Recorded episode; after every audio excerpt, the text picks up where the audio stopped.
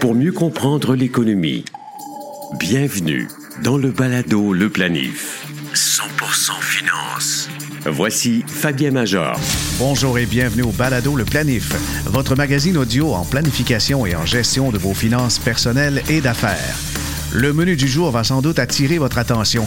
Nous allons retracer les origines de la nouvelle société coqueluche de la bourse américaine, le fabricant de composantes électroniques Nvidia. Notre invité est l'homme d'affaires François Lambert. Il a quelques trucs de mise en marché efficaces à nous partager et nous donne un aperçu de l'évolution de son entreprise de transformation de produits de l'érable. Et il nous donne également son avis sur la performance de 7,2% de la Caisse de dépôt de placement en 2023 petit indice, il ne trouve pas ça très édifiant. Nous allons poursuivre là-dessus pour apporter des bémols à ceux qui démonisent un peu trop rapidement les performances de la caisse. De plus, j'ai pour vous sept avantages significatifs du REER de conjoint. Vous saurez quand et pourquoi l'utiliser. Le balado Le Planif débute à l'instant.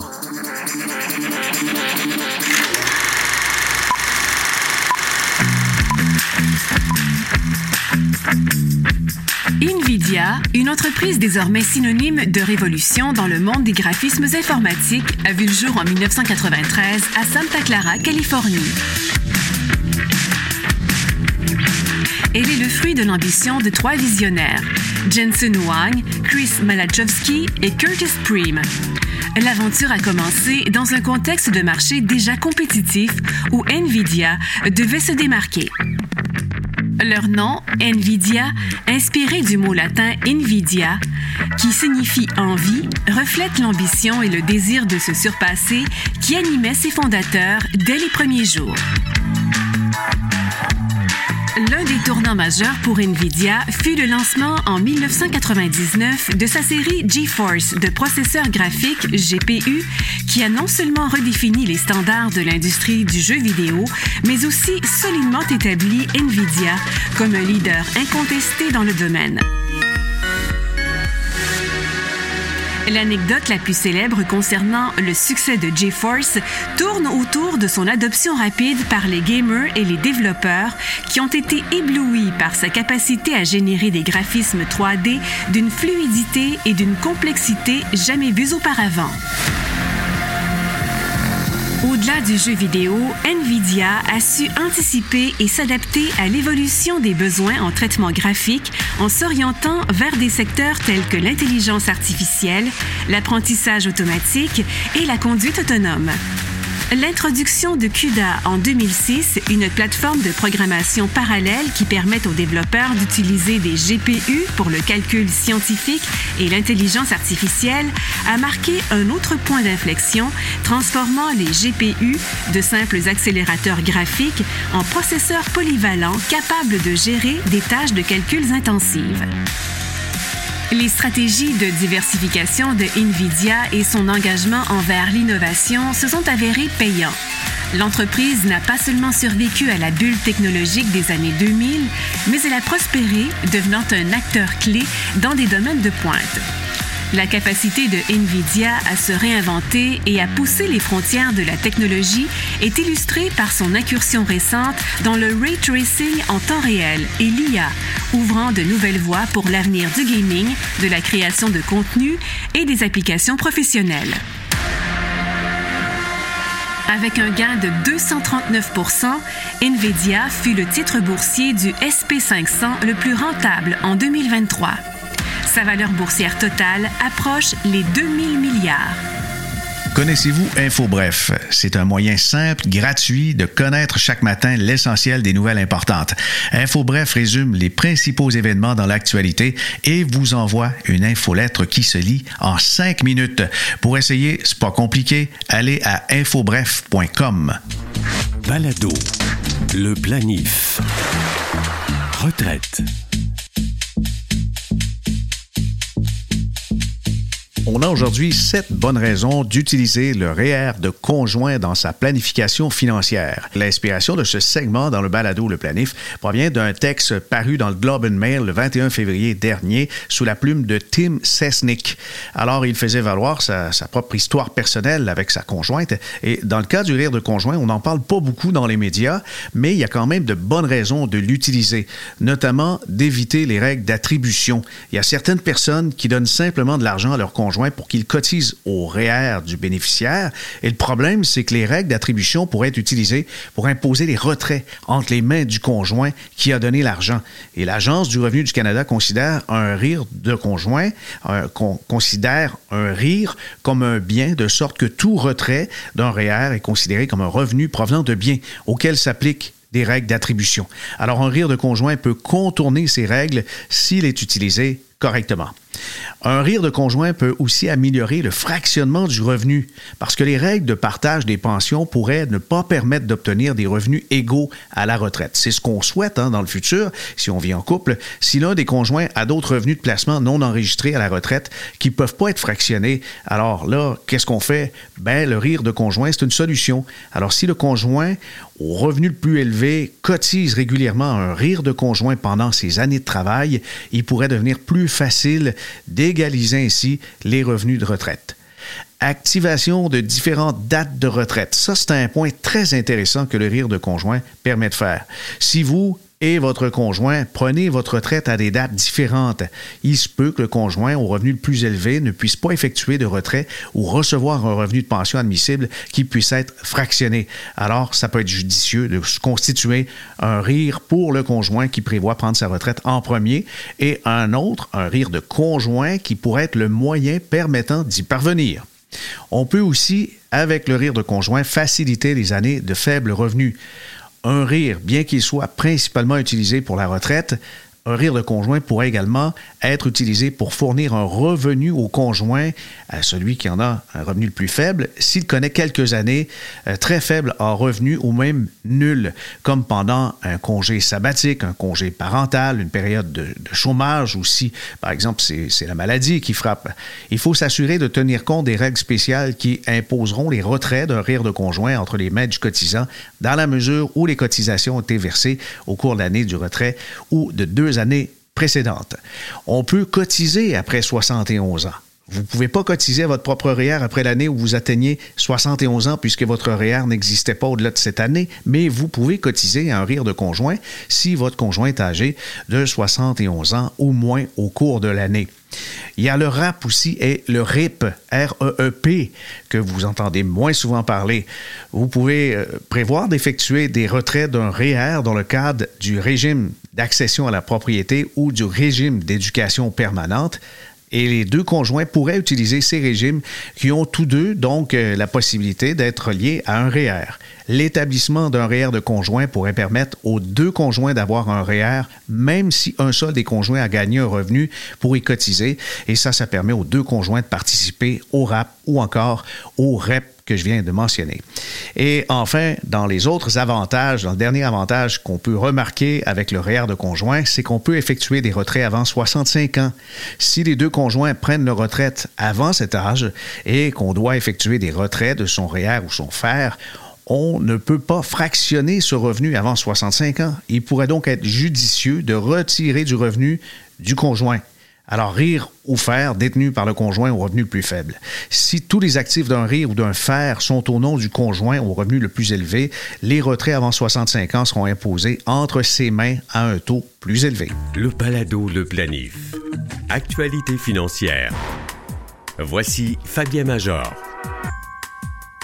Bonjour François, merci de participer au balado Le Planif.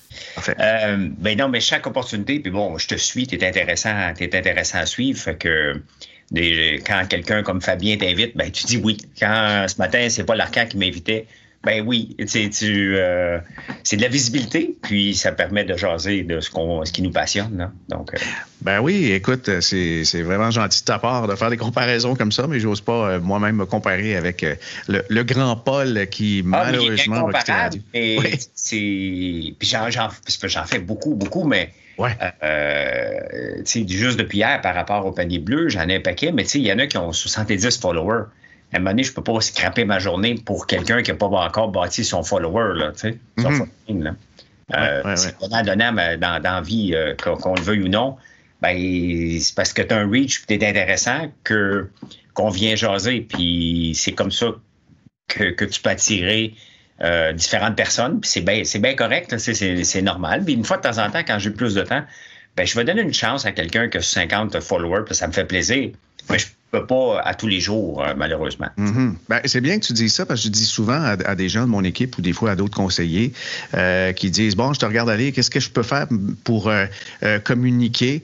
Puis là, ils, cherchent le réseau social ou whatever ou la, la- la- la bonne caméra, alors que je dis ben, Commence à te bâtir une audience?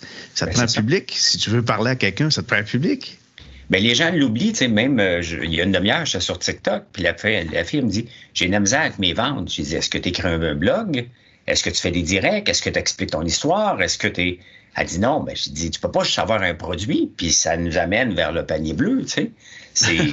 oui. tu sais, c'est- c'est- on peut pas juste avoir un produit à vendre, puis dire, ben, maintenant, le panier bleu, ben, fais ta job, vends mes produits, tu sais, c'est- c'est... c'est- ça ne marche pas comme ça, la vie. Là. Donc, euh, même nous autres, on a un produit à vendre. On est un, on est un produit. là. La minute qu'on fait un podcast, on ne va pas être écouté par deux personnes. Là.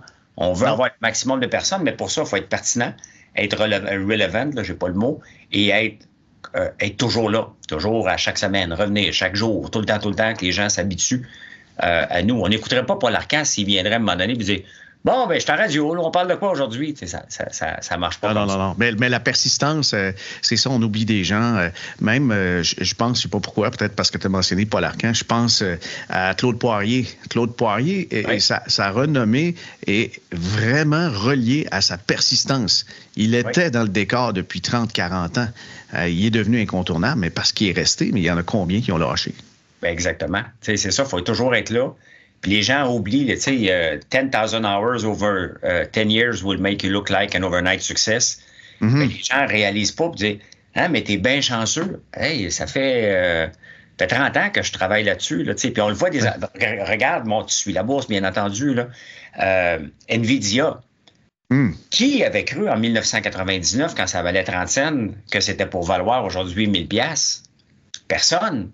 Donc, est-ce que, les gens l'ont dit? Puis même lui, l'autre jour, j'écoutais une entrevue du président de NVIDIA. Il a dit à deux jeunes, puis c'est peut-être toi qui leur partagé, je, me souviens pas, mais deux jeunes qui ont 30 ans, me dit Je veux me lancer en affaires, qu'est-ce que je devrais faire? Tu sais? Il a dit Don't do it. OK? Tu vas souffrir pour les 30 prochaines années. Si tu pas vraiment la passion de penser que tu vas travailler pendant 30 ans sur quelque chose, lance-toi pas en affaires, tu passeras pas au travers. Ben non. même lui, qui est milliardaire maintenant, ose dire aux gens, lance-toi pas en affaires, c'est de la merde. Mhm. Mais son objectif, ça n'a jamais été d'être milliardaire, c'est de rendre service, puis surtout résoudre des problèmes. Quand tu résous des problèmes, ou encore, toi, tu es dans l'alimentation maintenant, euh, ben c'est c'est du repeat. Le, le repeat, c'est la base des plus grands succès. C'est c'est indéniable. Ben, puis il y avait l'autre gars aussi de, des shampoings, parce que maintenant, on a des, des shampoings puis revitalisants. Ouais. Et bon, je m'intéresse toujours à. euh, tu sais, j'écoute pas, je lis pas beaucoup de livres, mais je m'intéresse, je regarde beaucoup de YouTube de gens qui ont réussi, comment ils ont réussi. Puis le gars derrière de Paul Mitchell, j'ai oublié son nom, mais il a couché dans un auto, il a fait du porte-à-porte pour vendre son shampoing au début. là. Aujourd'hui, il vaut 4,5 milliards. C'est lui qui est derrière le, le- le cristal, le- la, tequila ou le vodka, quelque chose comme ça. Uh-huh. Euh, mais il a commencé dans une auto à travailler, puis à vendre son histoire, à répéter son histoire, puis à un moment donné, pouf! C'est Euh, pour ça, avec toutes ces, ces belles démonstrations-là que tu nous fais, euh, que c'est insultant de se faire traiter de chanceux. hein. Oui. Moi, c'est. Ou des fois, les gens, c'est pas pour mal faire, ils me disent Ah, je te suis, donc euh, je vais t'encourager un petit peu. Dis, non, non, t'encourages, t'encourages un jeune de sixième année qui va faire un marcheton, là. OK? Moi, tu m'encourages pas, tu me choisis. Mais je comprends les gens. Oui. Mais je ne veux pas être encouragé parce que, justement, ce que ce gars-là de shampoing disait, il dit Moi, je suis pas dans la vente de produits, je suis dans la revente. Vendre un Mm. produit à quelqu'un, là, c'est relativement facile. Mais qu'il revienne de lui-même parce qu'il l'a aimé, là, on est en business. Et là, Ouais. l'entreprise peut, peut avoir de la croissance. Mais c'est un peu ça que le panier bleu euh, euh, a des lacunes. Les gens se sont dit OK, parfait, le panier bleu est là pour euh, prendre la relève sur mes ventes. Tu sais, puis un entrepreneur, Moi, ma job première le matin, là, c'est bien sûr regarder, j'ai-tu assez d'argent pour le prochain mois? Je regarde ça chaque jour. J'ai-tu fait assez de ventes? Est-ce que mes statuts dans ma journée m'ont apporté le résultat que je voulais? Parce qu'on ne fait pas des statuts aléatoirement. Est-ce que ça m'a apporté un résultat? Mais un coup que c'est fait, je me mets en mode chapeau vente, mais je me mets pas à dire au monde, ben, va-tu acheter? C'est pas comme ça. Tu vends une histoire. Mm-hmm. Le panier bleu, moi, j'ai pas été parce que j'ai pas d'arme sur le panier bleu. Je suis sur Amazon. J'ai aucune arme sur Amazon. Mais quelqu'un de Toronto, à un moment donné, a acheté une barbe à papa parce qu'il cherchait des produits d'érable. Il a tapé produits d'érable dans Amazon. Il a vu de la barbe à papa à l'érable. Il en a acheté. J'ai pas donné. Il m'a pas demandé, veux-tu avoir des samples? Il l'a acheté. Puis à un moment donné, il m'appelle et dit J'aimerais ça avoir un demi-container pour exporter en Corée du Sud. Êtes-vous prêt à faire ça? wow. Ben, sans Amazon, je ne l'aurais pas fait, mais j'ai pas d'arme. Moi, je, ne publicise pas que je suis sur Amazon. Tout ce qui rentre est du gravy. Mhm. Euh, euh, je préfère de mettre mon effort pour amener les gens sur mon site parce que j'ai essayé dans ma base de données. Je peux leur envoyer des infolettes. Je, cherchais euh, pour le podcast à, t'identifier. J'ai pensé ancien dragon, j'ai pensé euh, homme d'affaires, j'ai pensé entrepreneur, euh, commentateur, chroniqueur. Il y, a, il y a bien des choses. Alors, on présente seulement François. Et puis, comment toi tu te définis? Qu'est-ce que tu fais? Bien, tu sais, je recommanderais pas à personne de faire ce que je fais, de faire de l'opinion puis de vendre un produit. C'est suicidaire, là. Mais sauf que moi, j'ai été connu pour faire de l'opinion. Donc, euh, je suis devenu par la suite dans le commerce de détail. Et il y a toujours moyen de faire de l'opinion sans euh, insulter les gens. Tu vas peut-être froisser les gens. Ça, je m'attends à l'occasion de, de... Mais j'ai pas de titre. Tu sais, je suis, euh, je me déclare amuseur public. Tu sais, je suis toujours là. Je, je suis bonne humeur. mais je suis entrepreneur en premier lieu, mais toutes les chroniques que je fais, j'aime ça parce que mhm. c'est passionnant de euh, faire une chronique et faire réfléchir les gens. Donc, j'ai pas de titre, puis j'en ai jamais cherché euh, de titre. Euh, mon rôle premier, c'est entrepreneur et je veux bâtir, mais mon rôle premier pour être entrepreneur, c'est agriculteur. Je suis un agriculteur. Acériculteur, c'est. Mais plus que ça, parce que, regarde, les shampoings revitalisants, c'est fait avec les grains de soya et les grains de tournesol qu'on fait pousser. On fait de la tisane avec les, euh, les grains de tournesol. On fait des savons euh, exfoliants avec la tourne, le tournesol. Les citrouilles, on fait des biscuits chien. On fait des masques euh, régénérants pour la peau avec la, citrouille. L'eau d'érable, on fait des sérums. Fait que je suis pas seul. J'ai commencé dans l'érable, je me suis diversifié jusqu'à temps d'avoir 450 produits. Moi, je vends pas d'ail noir. Je cultive de l'ail. On vend du pesto à la fleur d'ail, du sel de fleur d'ail et euh, de l'ail noir. De l'ail noir, on le transforme comme ça, en épices barbecue, en sel d'ail noir. Donc, moi, je fais des. Je suis un transformateur, un, agriculteur transformateur. Il n'y a aucun produit qui va sortir de chez moi sans qu'il soit transformé. Tu n'auras pas de matière brute chez moi. Il n'y a pas d'argent à faire avec ça. Mais pas du tout. Puis euh, l'UPA, justement, sont en train de dire nos producteurs agricoles en arrachent. Mais c'est ça. Il faut enlever le mot producteur. C'est mm-hmm. même dans le cannabis. Tous les gens qui se sont lancés dans l'industrie du cannabis, qui sont producteurs, ont tout pété aux frettes la, business se passe dans la transformation. C'est là que tu peux y donner une valeur ajoutée. Et la distribution. quelqu'un d'autre, exactement. dans, ton cas, j'ai vu que tu as Amazon et puis ton site transactionnel, françoislambert.one, c'est aussi un site transactionnel sur une plateforme de Shopify. Et jusqu'à maintenant, est-ce que ça, ça rejoint tes ambitions? Oui.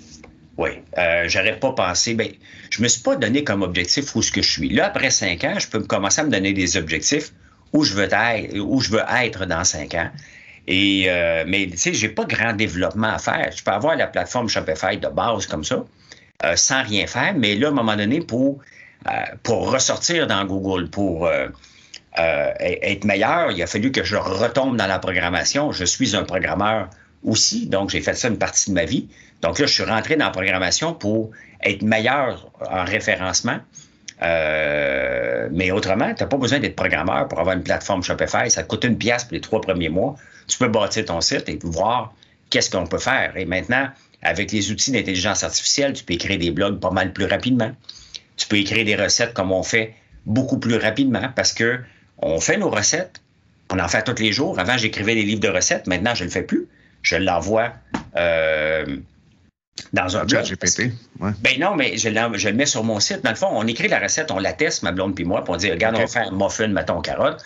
OK, parfait, il y en a un paquet de muffins aux carottes, on va mettre de l'érable. Mon but, pas de vendre une recette de, de, de, de muffins aux carottes, mais c'est de vendre le sirop d'érable pour aller dedans. Donc, je montre comment l'utiliser. Ils sont sur le site, ils peuvent cliquer bouton achat, bingo, l'achat se fait. Euh, mais dans le livre de recettes, tu achètes mon livre de recettes, tu dis Ah ouais, c'est vrai, c'est une autre option à aller faire. Fait que moi, pour moi, écrire des livres, c'est du passé maintenant. Quand j'ai le goût d'écrire quelque chose qui va rester, je l'écris dans mon blog euh, sur mon site ou dans, dans, les recettes et ça l'amène du monde. Je suis passé d'une moyenne de, avant que je fasse ça il y a un an, une moyenne de 25 clics par jour sur Google à 2500 par jour en ce moment. En peine un an, en travaillant d'arrache-pied à chaque jour. Fait que Shopify, pour moi, avec très peu d'investissement, le reste, c'est mon temps. Et mmh. ChatGPT vient m'aider pour rajouter le code pour que Google le connaisse, que autrement est une job de bras euh, et, et, réservé aux spécialistes. Mais maintenant, tu dis, euh, j'ai bâti un GPT dans, dans, dans, dans, le chat, donc un outil, puis je donne ma recette qu'on a écrite. Je dis, OK, parfait. Maintenant, amène-moi ça au niveau SEO. Fait il me met toutes les affaires au complet. Bon, on refait la recette, puis après ça, on la regarde aller. Deux jours après, même pas. Maintenant, Google me reconnaît comme un domaine authority. Et après 5-6 heures que ma recette est écrite, je suis déjà dans la première page. Wow. Et ça, ça c'est un travail continu d'arrache-pied que les gens voient pas. Mais oups, cette année, tu cherches quelque chose, tu tombes sur mon site, puis à la fin, c'est la question de nombre, tout simplement. Donc, je suis très satisfait de où que je suis. Mais est-ce que c'est tough? C'est tough. C'est encore plus tough en ce moment que dans le temps de la pandémie. La pandémie, on, a eu une, ben, on a eu une free ride. Tout le monde est chez eux. Tout ah, le monde cherche à l'achat local. On ne parle que de ça. Les magasins sont fermés. Les boutiques en ligne comme moi explosent. Et euh, on faisait presque pas de marketing. J'en fais pas plus. Mais si j'avais mis le même effort que je fais en ce moment dans le temps de la pandémie, j'aurais probablement pété comme bien des entreprises parce que on aurait pensé qu'on était invincible. Et j'ai assez d'expérience en affaires pour savoir que tout ce qui est trop facile ne dure pas, tout ce qui est trop tough ne dure pas non plus. Fait qu'il faut que tu sois entre les deux. Puis des fois, tu vas avoir des free rides, puis des fois, tu vas avoir des méchantes taloches. Puis c'est à toi, quand tu manges des taloches, c'est à toi de te relever. Quand tu as une free ride, t'en profites, mais il faut que tu fasses attention aux investissements en CAPEX. OK? Puis ça, moi, j'ai fait attention à ça depuis le début. Et c'est ce qui me permet que j'ai pas de ralentissement en ce moment parce que je me suis diversifié sur mes sources de, de, de, de visites sur mon site. Et j'ai toujours été prudent pour dire c'est trop facile, ça pourra pas continuer comme ça. Donc, je me suis pas endetté euh, en disant, regarde, ça va exploser puis on va être là. Je sais que bâtir une foutue entreprise, c'est pas 5 ans, c'est 7 ans, 10 ans, 15 ans. Mm-hmm. Et, et de, de prendre le temps. Donc. OK. Je t'amène sur un autre terrain parce que euh, j'ai eu le flash de t'appeler hier en voyant tes posts, notamment sur la caisse de dépôt de placement. Tu trouvais que c'était même ridicule le rendement de la caisse de dépôt. Puis euh, tu varlopais pas mal en faisant des comparables avec le fonds souverain. Mais je te laisse résumer ta pensée là-dessus. Ben, écoute, c'est parce que le, le, la Caisse de dépôt est contente d'offrir un 7.2 et euh, leur indice de, référence, donc leur objectif se sont donné au début de l'année, c'est de faire du 7.3. Euh, la caisse de dépôt, on le voit, elle est très mauvaise dans les opérations. C'est pas à eux d'opérer un REM. C'est un fonds d'investissement qui est là en premier lieu pour nous donner du rendement sur nos fonds de retraite. Maintenant, on lui a donné des objectifs supplémentaires d'investir dans des entreprises québécoises, mais entre-temps, ils ont investi 200 millions dans Celsius, qui était de la crypto, au pire moment. Nous autres, on a le droit de faire des erreurs de débutants parce qu'on s'excite avec la crypto. Eux autres, ils n'avaient pas le droit. Ils gèrent un bas de laine. Donc, euh, les voir aller là-dedans. Azure, en Inde, un autre fiasco.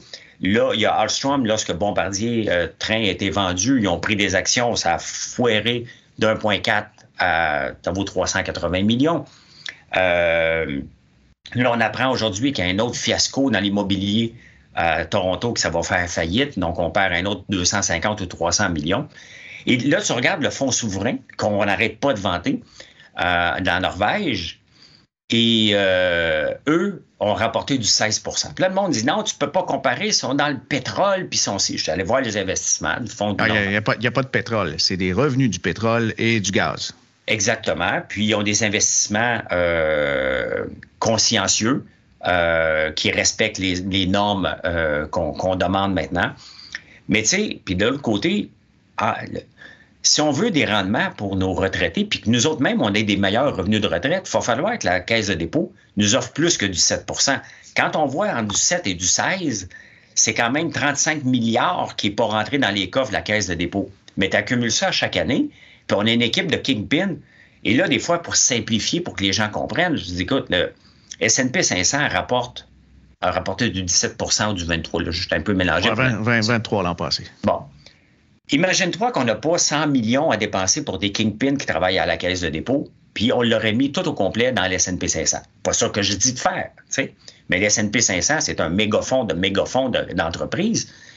on aurait eu du 23% versus du 7 Donc, on doit se questionner sur la stratégie de placement de la caisse de dépôt parce que, à la fin, ce qu'on veut, on veut avoir des gros revenus, des, gros, des, bons rendements sans prendre trop de risques et en même temps, ben, on veut augmenter la pension. Combien de personnes âgées vivent euh, en bas du bien-être social, sont pas capables d'arriver parce qu'ils dépendent de la pension? Il n'y a pas tout le monde qui a des REER puis ils mettent des CELI. Ils arrivent à la retraite puis ils n'ont pas de maudite scène.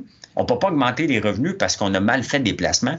Offrir du 7 dans la conjoncture économique actuelle, c'est pour moi, ce n'est pas acceptable.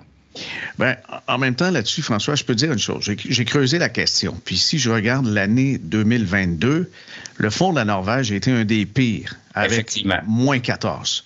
Il fait plus 16. Il a juste récupéré ses billes, puis peut-être même pas complètement, parce que tu sais comme moi que si tu as un repli de, de moins 50, ça te prend 100% l'année suivante pour remplir finalement ta perte.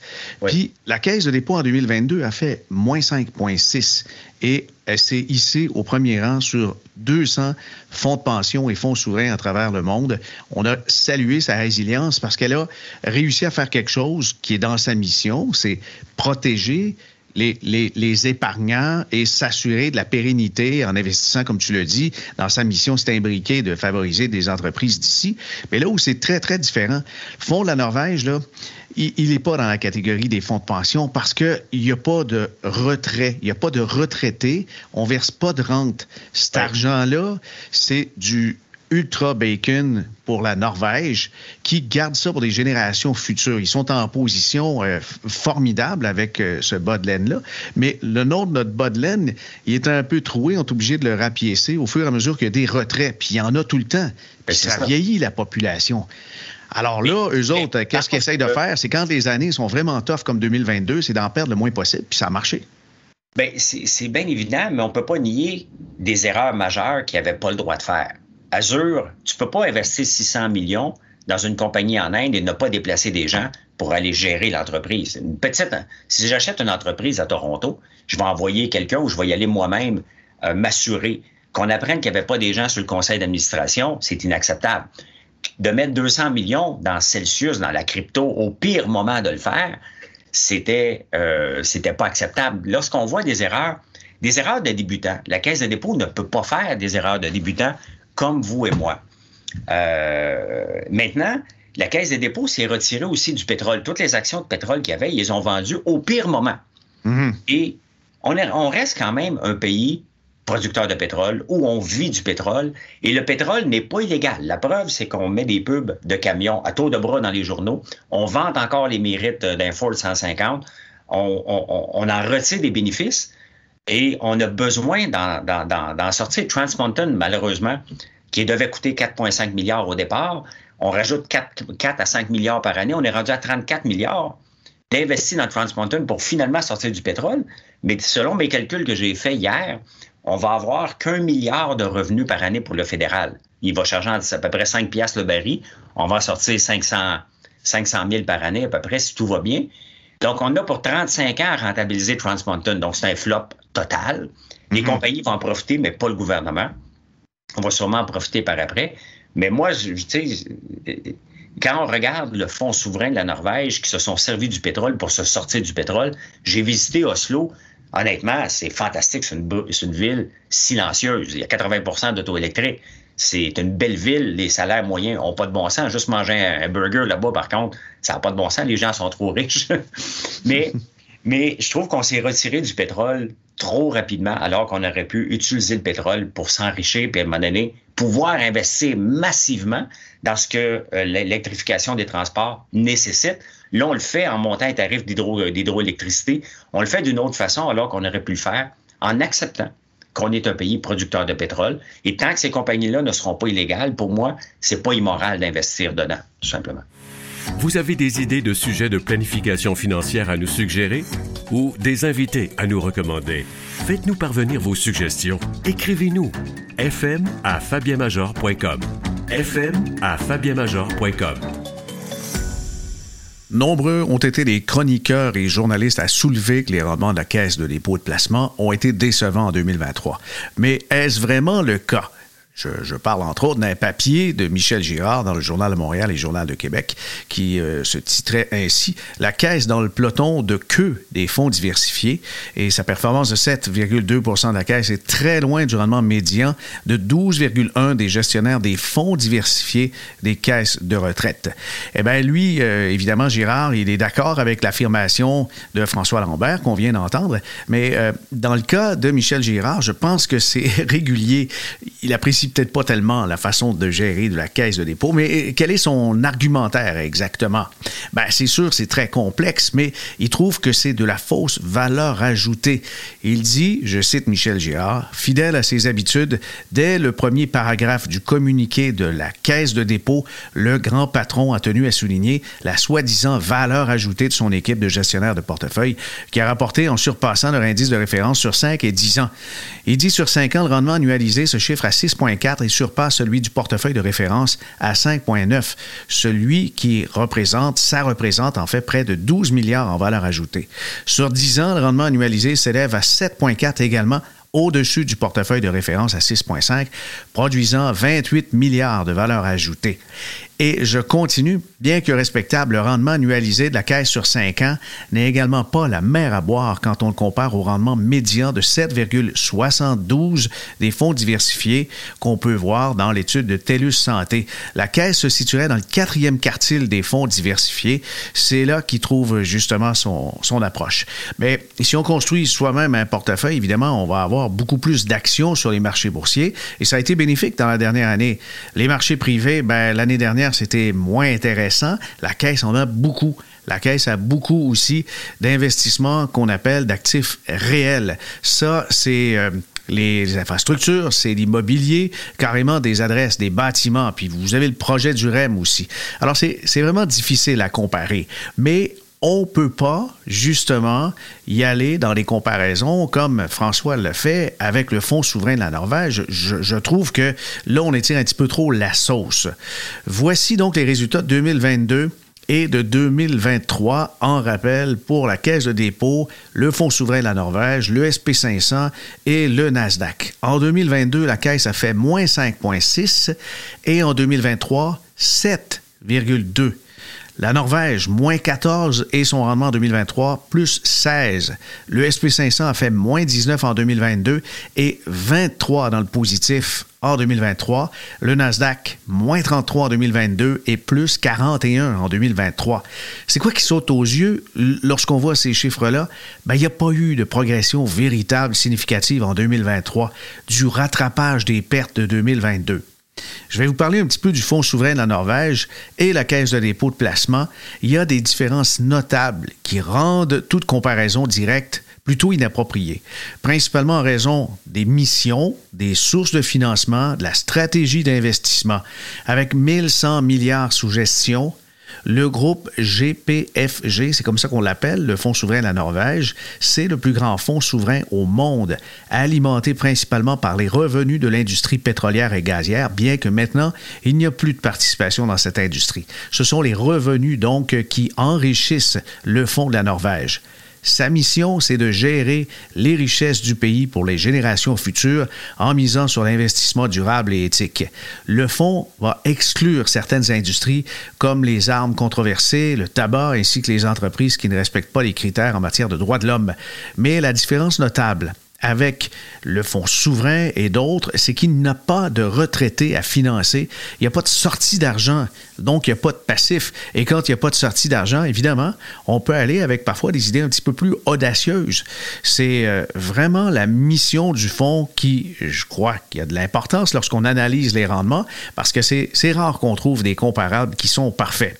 La Caisse de dépôt gère les fonds de plusieurs régimes de retraite et d'assurance publique et parapublique du Québec. Sa mission en tant que telle, offrir un rendement optimal à ses déposants tout en contribuant au développement économique du Québec. Ça signifie que la CDPQ est engagée dans le développement économique local, investissant dans des entreprises d'ici pour stimuler la croissance régionale. Évidemment, s'il y a beaucoup de performances, si c'est intéressant, si c'est très intéressant ce qu'on va observer, par exemple, du côté américain, puis on a moins d'Américains parce qu'on a gardé de la place pour les investissements québécois ou de, chez nous, du Canada, bien évidemment, ça va affecter la rentabilité. Alors, avec quoi la Caisse peut-elle se comparer? Certainement pas avec les grands indices boursiers. En raison des versements réguliers fournis aux retraités, comme j'ai mentionné plus tôt, elle ne peut pas se permettre d'être investie 100% en actions elle doit se comparer avec un portefeuille de référence composé dans des proportions similaires, actions domestiques, internationales, obligations immobilières, infrastructures, placements privés. Je pense que c'est là que quand on tente de voir, de faire des parallèles et puis de, comparer avec des FNB, on, est un petit peu dans le champ parce que franchement, la, caisse de dépôt, sa mission, c'est de s'arranger qu'il y ait toujours de l'argent puis qu'on en perde le moins possible si on peut la résumer. J'aime beaucoup analyser les résultats pendant les catastrophes. Ils sont révélateurs des capacités, ce que les équipes ont dans le ventre pour protéger la valeur des déposants. La pire correction simultanée des marchés boursiers et obligataires en 50 ans a affecté le portefeuille de la Caisse de dépôt en 2022, mais aussi tous ceux qui nous écoutent en ce moment au balado Le Planif et également les investisseurs de toute nature. Alors, quand on, a perdu beaucoup moins que les pères, c'est déjà ça de gagner parce qu'on n'a pas à le rattraper. On peut rappeler que le 1er janvier de 2023, la Caisse de dépôt de placement a été nommée Fonds de l'année 2022 par Global SWF, une référence mondiale qui étudie les activités d'environ 400 fonds souverains et fonds de pension publics. Elle a décortiqué ça et cette référence-là je, pense qu'elle a plus d'autorité que certains chroniqueurs. Et enfin, avec des missions de pérennité, il faut être prudent avec les périodes d'analyse des rendements. Une ou deux années, puis de dire, et de, dire que c'est une catastrophe, que c'est pas très beau, les autres font 16, 23, c'est trop court. Une année ou deux, là, franchement, parce qu'on a un objectif de pérennité. Une décennie, ça présente une tendance de fond, mais il y a des décennies qui sont plus intéressantes que d'autres, dépendamment des segments. Je pense par exemple au marché émergent. Ça a déjà été très bon, ça ne l'est plus. Dans la dernière décennie, c'était pas là du tout. Mais il y a des investissements qui doivent être pris dans ce segment avec des fonds souverains et des fonds de pension. La décennie, par exemple, de 2005 à, à 2015, ça, c'était vraiment tough et il s'est pas fait de rendement tellement sur les marchés américains, mais canadiens, c'était beaucoup plus intéressant. Alors même une décennie, ça semble beaucoup quand on dit, ah, la dernière décennie, c'est bien plus poche que d'autres. Mais attendons, il faut, faut regarder un petit peu plus loin. Quelques décennies, c'est pas mal mieux. Après tout, la période de décaissement des retraités excède souvent 30 ans. Merci notre invité, l'homme d'affaires François Lambert, que vous pouvez suivre sur la plateforme X, mais aussi sur son podcast et régulièrement dans les médias, dont Novo chez les débatteurs. Ici Fabien Major. À bientôt.